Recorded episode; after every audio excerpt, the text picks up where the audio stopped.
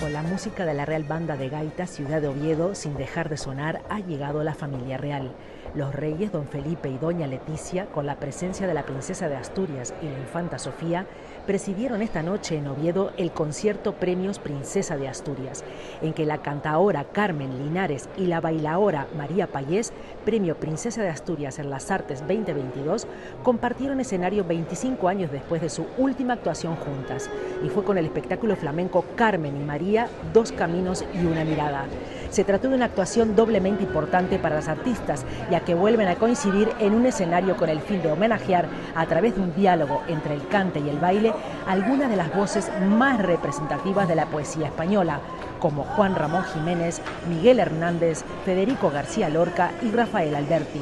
Una noche llena de letras y flamenco. Desde Asturias, soy Silvi Bon Peláez para López Dórega y Radio Fórmula.